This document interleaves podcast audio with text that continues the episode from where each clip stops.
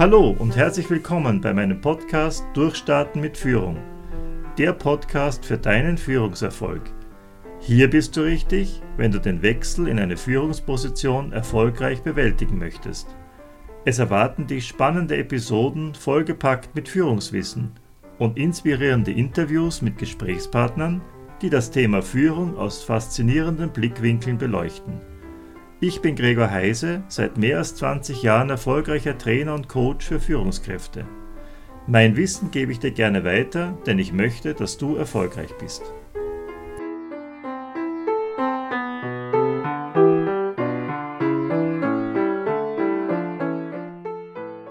Ja, liebe Hörerinnen, lieber Hörer, ich freue mich, dass du heute wieder eingeschaltet hast und hier bei unserem Podcast Durchstarten mit Führung wieder dabei bist. Ich bin heute zu Gast bei Hans-Christian Hiesböck. Er ist äh, Trainer und Coach und Geschäftsführer der Firma Mindflex und hat den Schwerpunkt äh, Führungskräftetrainings und Führungskräfteentwicklung. Also passt ganz optimal in unseren gesamten Podcast hinein und er wird uns heute einiges erzählen über das spannende Thema, was muss ich beachten, wenn ich in eine Führungsposition wechsle. Ähm, aber vielleicht, lieber Christian, stellst du dich äh, mal zunächst selber vor. Ein bisschen. Gut. Äh, also von mir auch ein herzliches Willkommen. Ich bin von meiner Grundausbildung her Psychologe, mhm. habe zusätzlich Gruppendynamik studiert und bin seit mittlerweile 20 Jahren im Trainings- und Beratungsbereich okay. tätig, seit 10 Jahren selbstständig. Okay, das heißt Trainings- und Beratungsbereich, das heißt du hast Gruppen, die du ähm, sozusagen, wie es in unserer Sprache heißt, offline, also von Auge, Angesicht zu Angesicht trainierst und berätst? Oder wie darf ich mir das vorstellen? Ich arbeite sowohl mit Gruppen als auch mit Einzelpersonen. Ähm, also das sind Personen, die unmittelbar vor einem Führungswechsel stehen oder bereits in eine Führungsposition gekommen sind mhm. und da das eine oder andere zu diesem Thema erfahren wollen oder mit über eventuelle Schwierigkeiten, die sich ergeben haben, daraus ähm, reflektieren wollen und sich darüber austauschen wollen. Und die, das Unternehmen Mindflex, ähm, das gibt es seit zehn Jahren. Mindflex, was steht hinter diesem Namen? Was darf ich mir darunter vorstellen? Also was dahinter steht, ist ein Beratungsunternehmen mit zwei Schwerpunkten. Das eine ist eben das Thema Führungskräfteentwicklung, das andere ist das Thema Begleitung bei Veränderungsprozessen. Und warum Mindflex? Weil wir davon ausgehen, das was auch in der Neuropsychologie belegt wurde, dass unser Gehirn recht flexibel ist, mhm. dass es sich auf Veränderungen prinzipiell gut einstellen kann, dass es das allerdings nicht unbedingt gerne tut Aha. und dass hier ähm, manche äh, Unterstützungsmaßnahmen hilfreich sind. Also wir gehen davon aus, dass unser Gehirn eben flexibel ist und gut äh, adaptiert werden kann vorausgesetzt, wir bringen die Bereitschaft mit. Das heißt, ähm, Mindflex ist also ein Unterstützer des, des Gehirns bei seiner Flexibilität. Kann man, man, könnte, so sagen? man könnte es so sagen, ja. okay. Cool. Ähm, gut, dann, äh, was ich ganz interessant finde, du, du bist ja nicht alleine, sondern du arbeitest ja mit deiner Partnerin. Genau, zusammen. wir sind zu zweit, ja. das heißt ich und meine Frau und wir führen gemeinsam dieses Unternehmen. Und das funktioniert auch gut? Das funktioniert ausgezeichnet. Okay. Zum Thema Wechsel in eine Führungsposition habt ihr ja auch eine Studie gemacht. Genau. Vielleicht kannst du da jetzt nicht die ganze Studie referieren, aber so den, das, die Quintessenz oder die bemerkenswerten Befunde, vielleicht kannst du uns zu ihr mal verraten. Gut, wir sind davon ausgegangen, dass die Herausforderung ähm, oder dass es beim Führungswechsel Herausforderungen gibt und wollten äh, erforschen, welcher Art diese Herausforderungen sind. Mhm. Dazu haben wir 307 Führungskräfte aller Führungsebenen in Österreich befragt, okay. in einem Online-Fragebogen. Und das Ergebnis war, dass es im Endeffekt sieben große Bereiche gibt, die als Herausforderung erlebt werden. Und diese sieben Bereiche sind erstens der Bereich Organisationsverständnis, das heißt, wie äh, bewege ich mich in der Organisation. Mhm. Das ist sowohl eine Herausforderung für Personen, die innerhalb der Organisation aufsteigen, umso mehr aber noch äh, für Führungskräfte, die von außen kommen. Erster Bereich. Zweiter Bereich war das Thema äh, Leadership. Das heißt, da geht es auf der einen Seite darum, wie setze ich mir selbst Ziele, aber noch viel mehr, wie setze ich Ziele anderen bzw. der Organisation, wie entwickle ich eine Strategie. Der dritte Bereich war der Aspekt der Rollenidentität. Wie gut und wie schnell gelingt es, dass ich mich in dieser neuen Führungsrolle zurechtfinde? Ähm, wie gut gelingt es mir, dass ich als Führungskraft möglichst schnell akzeptiert werde? Der nächste Bereich war Entscheidungen zu treffen und ähm, die, ähm, Aufgaben zu delegieren. Das heißt, da ist die große Herausforderung, die Expertenrolle, Expertinnenrolle zu verlassen und vor allem auf den Prozess zu schauen und äh, die Führungsposition einzunehmen eben.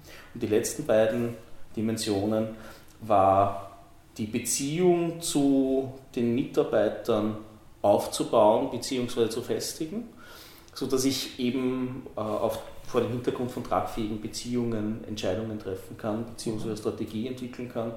Ähm, und die letzte Dimension war das Thema Performance Management. Wie gut gelingt es, äh, Ziele vorzugeben bzw. mit Zielabweichungen umzugehen, Zielvereinbarungsgespräche zu führen, Beurteilungsgespräche zu führen und so weiter. Okay, das sind ja also eine ganze Menge an, an Themen, die ihr da identifiziert habt. Vielleicht lassen Sie mal einen herausgreifen. Äh, ich denke mal so, die, die, was immer ganz wichtig ist, ist die Frage mit der Klarheit oder Unklarheit in der eigenen Rolle. Ja. Kannst du uns da vielleicht sagen, was würde denn eine Führungskraft, einer angehenden Führungskraft, was wäre denn da wichtig, was wären da Themen, auf die man da schauen muss?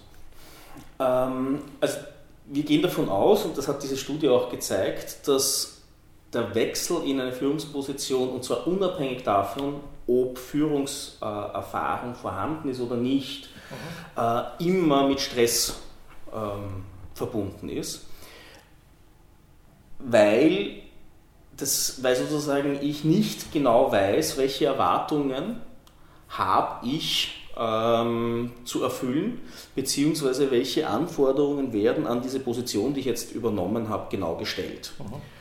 Äh, das heißt, ihr habt auf der einen Seite etwas Formales, eine Stellenbeschreibung, in der Anforderungen äh, festgehalten sind und gleichzeitig aber auch soziale Erwartungen von zum Beispiel dem Vorgesetzten, meinen Mitarbeitern, Peers und so weiter. Mhm. Äh, wenn diese Erwartungen nicht geklärt werden, heißt das, dass ich natürlich äh, laufend sozusagen in Schwierigkeiten mit, mit anderen Personen komme, beziehungsweise in Konflikte kommen, weil die etwas von mir gerne hätten, was mir gar nicht bewusst ist, dass sie das gerne hätten. Und was würdest du sagen, wie kann man denn auf solche Erwartungshaltungen draufkommen? Man ähm, vielleicht schwer einen Fragebogen aus, austeilen zu Anfang oder wie darf ich das Theoretisch, äh, theoretisch wäre auch das möglich. Ja. Äh, ich würde ich, ich würd hier sozusagen so ein, ein mehrstufiges Verfahren äh, empfehlen. Nämlich das erste ist, dass ich mir als, als neue Führungskraft einmal Gedanken mache, welche Erwartungen gibt es denn an mich als Inhaber dieser Funktion. Mhm. Das heißt, ich setze mich hin und überlege mir mein direkter Vorgesetzter. Welche Erwartungen könnte der haben? Woran macht er fest, dass ich einen guten Job mache. Das könnte man aber natürlich auch erfragen. Nicht? Genau, äh, das wäre der zweite Schritt. Also der erste Schritt wäre, dass ich es mir, dass ich es mir mal für mich selbst überlege und der zweite Schritt äh, wäre dann, dass ich das dann auch noch abfrage. Was ist der Vorteil, wenn ich es zuerst für mich selbst mache? Dann kann ich mir nämlich auch die Frage stellen, wenn ich das, mit, wenn ich das jetzt sozusagen mache, welche Erwartungen hat mein Vorgesetzter, welche Erwartungen haben meine Mitarbeiter als Einzelpersonen beziehungsweise in der Summe dann kann ich mir auch immer schon die Frage stellen, welche Erwartungen bin ich bereit zu erfüllen beziehungsweise nicht zu erfüllen oder kann ich auch gar nicht erfüllen. Mhm. Und dann kann ich in dem Gespräch schon genau in diese Richtung auch äh, das Gespräch führen. Das heißt, in einem ersten Schritt dann einmal überprüfen, stimmen die Erwartungen, die ich mir überlegt habe. Und wenn sie stimmen, welche von diesen Erwartungen möchte ich erfüllen, beziehungsweise kann ich erfüllen und welche kann oder will ich nicht erfüllen. Und damit ist sozusagen die Roll Entwicklung einer Rollenidentität immer Aushandlungsprozess. Ähm, und aus diesem Grund dieses zweistufige Vorgehen. Das heißt, du würdest aber auch direkt empfehlen, dass äh, man dann auch nicht nur mit den Vorgesetzten spricht, sondern auch mit den Mitarbeitern versucht, in einen Dialog zu kommen zu diesem Thema.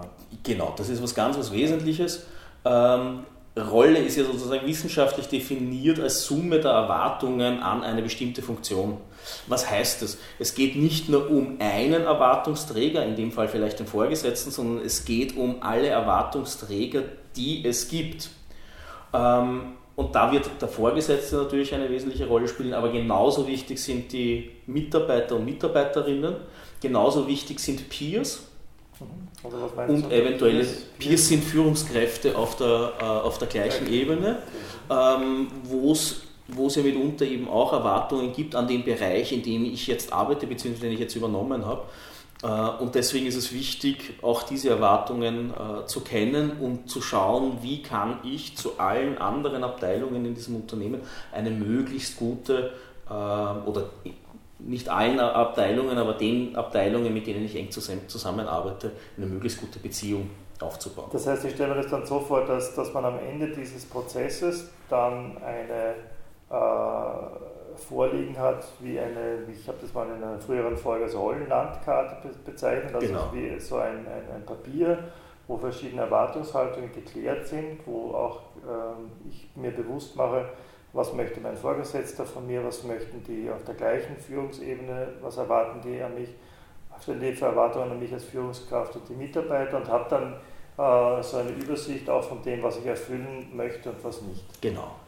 Ähm, wie äh, bringe ich das aber dann ins Tun? Ich denke, das ist das eine ist ja, dass ich es mal zumindest mal formuliert habe und aufgeschrieben habe, ist es dann damit erledigt?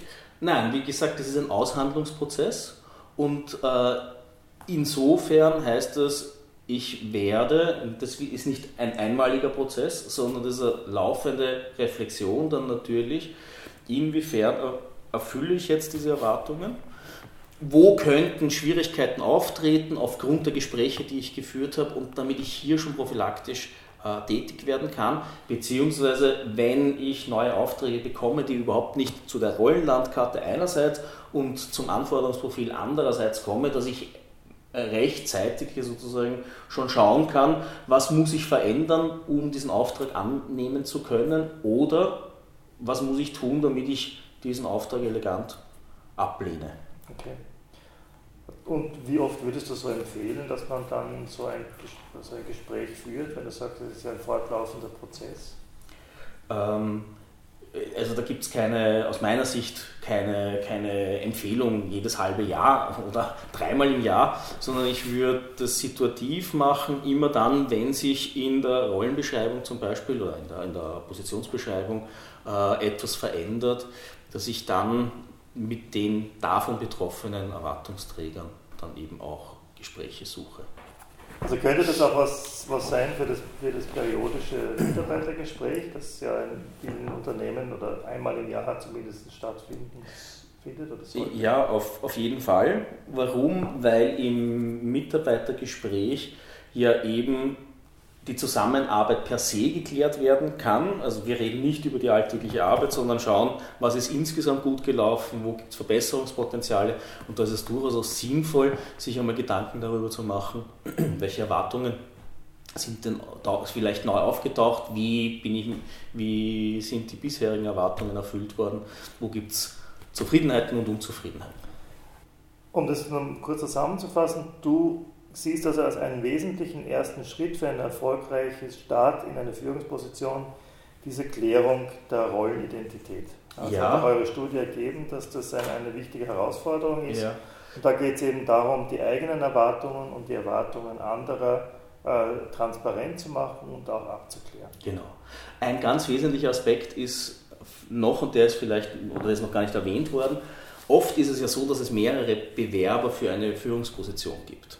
Und eine sehr heikle Situation ist dann, wenn sich jemand zum Beispiel aus dem Team beworben hat äh, und ich Führungskraft geworden bin. Dann ist eine Erwartungsklärung ganz, ganz wichtig, auch mit dieser Person, etwas, was wir nicht gerne tun und was tatsächlich eine große Herausforderung eben auch ist. Aber ich muss schauen, dass ich mit dieser Person dann möglichst schnell in eine Kooperation komme, vor allem dann, wenn das Verhältnis sehr stark durch Konkurrenz um diese Position gekennzeichnet ist, damit ich ähm, eben möglichst schnell äh, effizient und effektiv tätig werden kann und ich nicht mit Feinden im eigenen Lager arbeiten muss, um es einmal so plakativ auszudrücken. Das ist ja auch das Thema, das du ansprichst, jetzt ähm, auch, dass es Führen ja auch mit zwischenmenschlichen Themen verbunden ist und auch irgendwo mit zwischenmenschlichen Problemen oder Konflikten zu tun hat. Genau. Ich denke, Führen ohne Konflikte gibt es nicht. Ja? Nein, das ist eher die Ausnahme. Das Heikel ist vielleicht auch dieses Thema äh, vom gestern Kollege, heute Führungskraft, was man so plakativ äh, zusammenfassen kann. Genau. Äh, was du jetzt auch gerade angesprochen hast, gibt's, das denke ich ist doch für einige auch Realität. Also sie, sie, sie sind in einem Team und sie zeigen gute Leistung, sie haben Führungsambitionen, sie bewerben sich, so wie du es auch beschrieben hast, um einen Posten und werden dann eben den anderen vorgesetzt. Ähm, Gibt es da auch für dich äh, noch ein paar Empfehlungen, wie man mit solchen Sachen umgehen kann? Ähm, ja, was ganz, ganz wichtig ist, und das äh, spielt auch bei der Rollenidentität natürlich äh, rein, ich sollte mir mal bewusst äh, sein, was sind jetzt meine Aufgaben. Ähm, klassischerweise ist es ja so, dass ich in eine Führungsposition komme und wenn ich jetzt aus der Mitarbeiterposition komme, dann heißt das, dass mir in der Regel nicht gesagt wird, diese Aufgaben machst du nicht mehr, ähm, stattdessen machst du jetzt diese neuen Aufgaben, die Führungsaufgaben, sondern meistens ist es so, dass die Führungsaufgaben eben zu dem, was ich bis jetzt gemacht habe, dazukommen. Das heißt, das, was ich als allererstes einmal machen muss, ist, dass ich für mich kläre, welche Aufgaben sind jetzt die, auf die ich mich konzentrieren kann und wie schaffe ich es, dass ich die Aufgaben, die sich jetzt zeitlich nicht mehr ausgehen und für die ich auch nicht mehr verantwortlich bin, so delegiere bzw. an mein Team, an einzelne Mitarbeiter, und Mitarbeiterinnen übertrage, äh, dass ich eben mich auf das Wesentliche, nämlich auf das Führen konzentrieren kann. Okay. Deswegen ist das Thema, und das ist noch ein Nachsatz, deswegen ist das Thema Delegieren ein, eine der größten Herausforderungen, mit denen neue Führungskräfte auch tatsächlich zu kämpfen haben. Vielleicht gehen wir nochmal auf das Thema ein, ähm, zwischenmenschliche Probleme. Ja. Was habt ihr denn da, oder was hast du aus deiner Erfahrung, aus deiner Praxis, was gibt es denn so typischerweise für, für Probleme, auf die man sich in so einer Führungsposition einmal einstellen kann? Und wie geht man dann damit um? Also das ähm, klassische äh, Probleme, also ein klassisches Problem wäre tatsächlich zum Beispiel der Mitbewerber aus der eigenen Reihe. Das ist etwas, wenn ich das im Vorfeld schon weiß, dann kann ich mich darauf einstellen, dann kann ich mir auch die Frage stellen, äh, was tue ich in dieser Situation, wie begegne ich dem, wie schaffe ich zu dieser Person entsprechendes Vertrauen.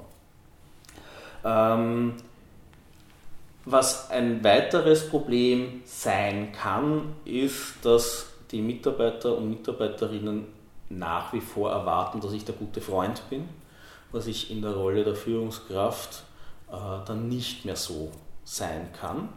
Äh, und hier klar äh, zu trennen, was ist meine Funktion als Führungskraft auf der einen Seite und auf der anderen Seite, wie möchte ich diese Beziehungen, die ich zu meinen ehemaligen Kollegen, Kolleginnen aufgebaut habe, äh, denn auch weiterleben. Ich denke, dass es durchaus möglich ist, mit einzelnen äh, Mitarbeitern und Mitarbeiterinnen befreundet zu sein.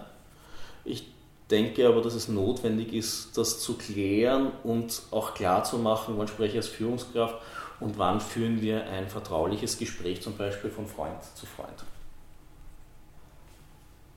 Dann wollte ich mit dir noch ein bisschen auf das eingehen. Ähm, sehr oft wird gefragt, was ist eigentlich eine gute Führungskraft? Oder wann bin ich gut? Ja? Mhm. Ähm, kann man diese Frage überhaupt beantworten? also ich beschäftige mich seit 20 Jahren mit dem Thema Führen und je länger ich mich damit beschäftige, umso äh, schwieriger erscheint mir die, die Aufgabe, eine gute Führungskraft zu sein. Ja. Ähm, ich denke, es gibt ein paar Dinge, die eine Führungskraft tun kann, damit sie eine gute Führungskraft wird. Mhm. Das erste ist, dass sie ihr tägliches Tun reflektiert. Und das zweite ist, dass sie manche Entscheidungen bewusst trifft und diese dann auch so kommunizieren kann. Was meine ich damit? Äh, die, in der Führungsposition habe ich es automatisch mit Dilemmata zu tun. Also Dilemma ist eine Situation, wo ich zwei Varianten habe und beide Varianten sind aber jetzt sozusagen nicht die, die bestmöglichen Situationen, in die ich mich begeben kann. Ein klassischer Aspekt ist der Anspruch von Mitarbeitern und Mitarbeiterinnen, dass sie gerecht und alle gleich behandelt werden wollen. Mhm.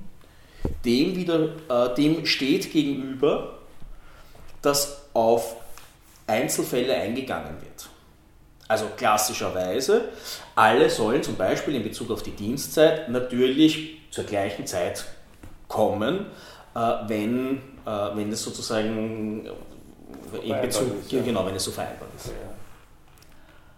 Gleichzeitig kann der Wunsch herangetragen werden mich, äh, an mich als Führungskraft, dass wenn mein Kind krank ist und ich in der Früh noch einen Arzttermin machen muss und wo es sinnvoll ist, ja. genau, dass ich das als Erziehungsberechtigter mache, dass ich dann später kommen darf. Und ähm, Dilemma heißt, wenn ich hier ein Entweder-Oder mache, dann wird es relativ schwierig. Ich kann nicht entweder immer fair sein. In dem Moment, wo ich immer fair bin, heißt das, es ist eben kein Platz mehr für, für, für solche Ausnahmen, auf das, für das Eingehen auf den Einzelfall. Aber wenn ich immer auf den Einzelfall eingehe, dann heißt, dann heißt das, irgendwann einmal entsteht Chaos. Und deswegen, ähm, wenn solche Wünsche an mich herangetragen werden, dann heißt das, dass ich für mich überlege, in welchen Situationen entscheide ich mich wie? Wann ist es sinnvoll, fair zu sein und allgemeine Maßstäbe anzusetzen und in welchen Situationen ist es sinnvoll, auf den Einzelfall einzugehen? Und das heißt, da muss ich mich aktiv damit auseinandersetzen, damit ich aktiv eine Entscheidung treffen kann und das dann auch vor den Mitarbeitern entsprechend äh, erklären äh, und begründen kann. Das heißt, es muss auch nachvollziehbar sein. Es ne? sollte nachvollziehbar sein, ja. Also das, das wäre sehr Willkür. Genau. Und das macht auf jeden Fall eine schlechte Führungskraft aus, dass sie willkürlich ist. Ja, vielleicht tun wir es eh leichter zu sagen, was eine Führungskraft nicht machen soll. also Willkürentscheidungen so oder so sicher abzulehnen oder genau. bei dem Beispiel zu bleiben oder dass das, das keine Entscheidungen zu treffen ist klassisch genau. äh, das macht eine schlechte Führungskraft oder unflexibel bürokratisch auch, das. auch in diesem ja, Fall genau. oder immer nur bestimmt zu bevorzugen und andere nicht ja. genau das heißt aber, wenn man das so zusammenzieht, ähm, da könnte man noch viele Beispiele bringen, dass, dass ich denke schon, Führungskräfte sehr bewusst sind, dass sie unter ständiger Beobachtung stehen, genau. von ihren Mitarbeitern und auch Vorgesetzten. Ja, das, deswegen denke ich, je länger ich mich mit dem Thema Führung beschäftige, dass es eben sehr, sehr schwierig ist, schwierig ist tatsächlich eine gute Führungskraft äh, zu sein, die allen äh, Anforderungen entsprechend äh, genügt. Das ist etwas, was nicht, was nicht geht. Sinnvoll ist es allerdings, und dann bin ich auf dem Weg, wenn ich begründen kann, warum ich eine Entscheidung wie getroffen habe und wenn ich das erklären kann. Also was wir wissen ist, dass Mitarbeiter und Mitarbeiterinnen sich schon auch in die Position der Führungskraft durchaus hineinversetzen können, vorausgesetzt, sie haben die dafür notwendigen Informationen und dann verstehen sie Entscheidungen auch ganz gut. Das heißt also, für dich wären wichtige Aspekte noch einmal äh, die, die Bereitschaft zur Reflexion. Ja. Dann, dass ich auch Entscheidungen treffe als Führungskraft, ja. Entscheidungen treffen muss, sonst würde die Führung wahrscheinlich auch gar nicht stattfinden. Und diese möglichst schnell treffen? Möglichst schnell, okay, und auch begründet und äh, mir klar sein muss, dass ich manchmal in Situationen komme, die ähm, auch ein Dilemma beinhalten, nicht eindeutig in die eine oder andere Richtung nur beantwortet werden genau. können oder entschieden werden können. Ja. So. Gibt es auch was, was wichtig wäre? Ich höre öfter mal so Vorbildfunktion. Ist das, ist das auch noch aus deiner Erfahrung was, was Bedeutendes ist? Allerdings, äh, es gibt dieses, diesen Spruch des Walk the Talk, tu das, was du, was du sagst. Ja? Also nicht Wein äh, predigen, Wasser predigen und Wein trinken, äh, sondern das, was ich, was ich erzähle, das, was ich sage, ähm, auch vorleben. Ich kann auch vielleicht nicht einmal, also äh, man kann es vielleicht auch noch mal klarer sagen, ich kann nicht von anderen etwas verlangen, was ich nicht selbst bereit bin zu geben oder zu bringen. Ne? Das ist wunderschön ausgedrückt. ja, ähm, gibt es noch etwas aus deiner Perspektive, was du äh, angehenden Führungskräften oder Führungskräften, die in eine Führungsposition wechseln, mitgeben würde? Wir haben jetzt so gehabt die Rollenidentität, wir haben äh, auch gesprochen über das äh, Thema der zwischenmenschlichen Problemsituationen. Dann haben wir jetzt ein bisschen gesprochen darüber, was eine gute Führungskraft ausmacht. Ein paar Punkte haben wir genannt. Ja, es gibt zwei Themen noch, die für mich ganz essentiell ja. sind. Das erste ist, dass ich, mm, dass ich sehr schnell drauf komme, was sind die Key oder wer sind die Keyplayer in einem Unternehmen und welche Schlüsselbeziehungen muss ich aufbauen, damit ich erfolgreich tätig sein kann. Okay. Das heißt, die Organisation wird ja im Organigramm festgehalten. Allerdings wissen wir auch, dass nicht alles immer genauso abläuft, wie es im Organigramm äh, festgeschrieben ist. Und deswegen ist es wichtig, dass ich mir mal die Frage stelle, wer sind denn die wichtigen Leute, die ich brauche, dass ich zum Beispiel Entscheidungen durchbringe? Wer sind die Leute, mit denen ich in Zukunft eng zusammenarbeiten werde ähm, und dass ich hier eine gute Beziehung gleich von Anfang an habe? Das heißt, ein wesentlicher Aspekt ist Schlüsselbeziehungen aufbauen. Ähm, und der zweite Aspekt ist, als Führungskraft wird man ja in der Regel eingestellt, um möglichst schnell irgendwelche Veränderungen vorzunehmen. Ähm, und da ist der zweite Tipp, den ich noch geben möchte, nicht zu schnell mit Veränderungen zu starten, sondern zuerst einmal erkunden, warum läuft die oder warum funktioniert die Organisation so, wie sie funktioniert. Ähm, welche guten Gründe gibt es, dass bestimmte Arbeitsabläufe so sind, wie sie sind und erst nach einiger Zeit dieser Recherche mit, ähm, mit Veränderungen äh, dann auch tatsächlich durchzustarten. Warum? Äh, meistens kommen Veränderungen sehr schnell von, von neuen Führungskräften und das, was passiert, ist, dass dann sehr gut begründete äh, Vorbehalte von den Mitarbeitern auch kommen. Das haben wir, haben wir schon 23 Mal probiert. Äh, es hat 23 Mal nicht probiert, du bist der 24. der das jetzt mhm. probiert. Und die werden dann aus guten Gründen nicht mit, bei diesen Veränderungen mitgehen.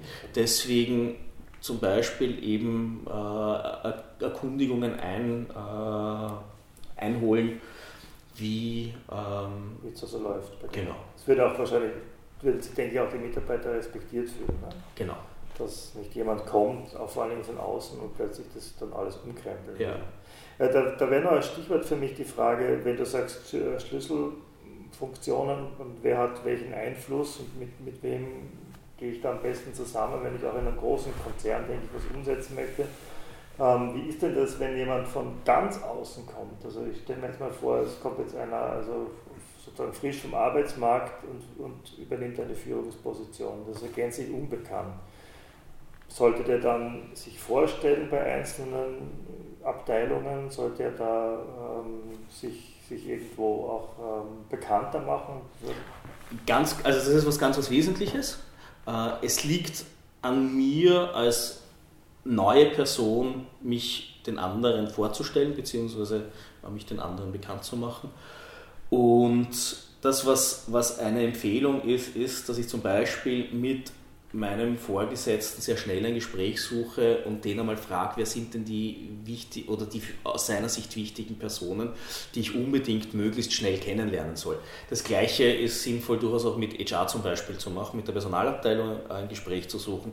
Welch, zu welchen Leuten sollte ich möglichst schnell eine gute Beziehung herstellen?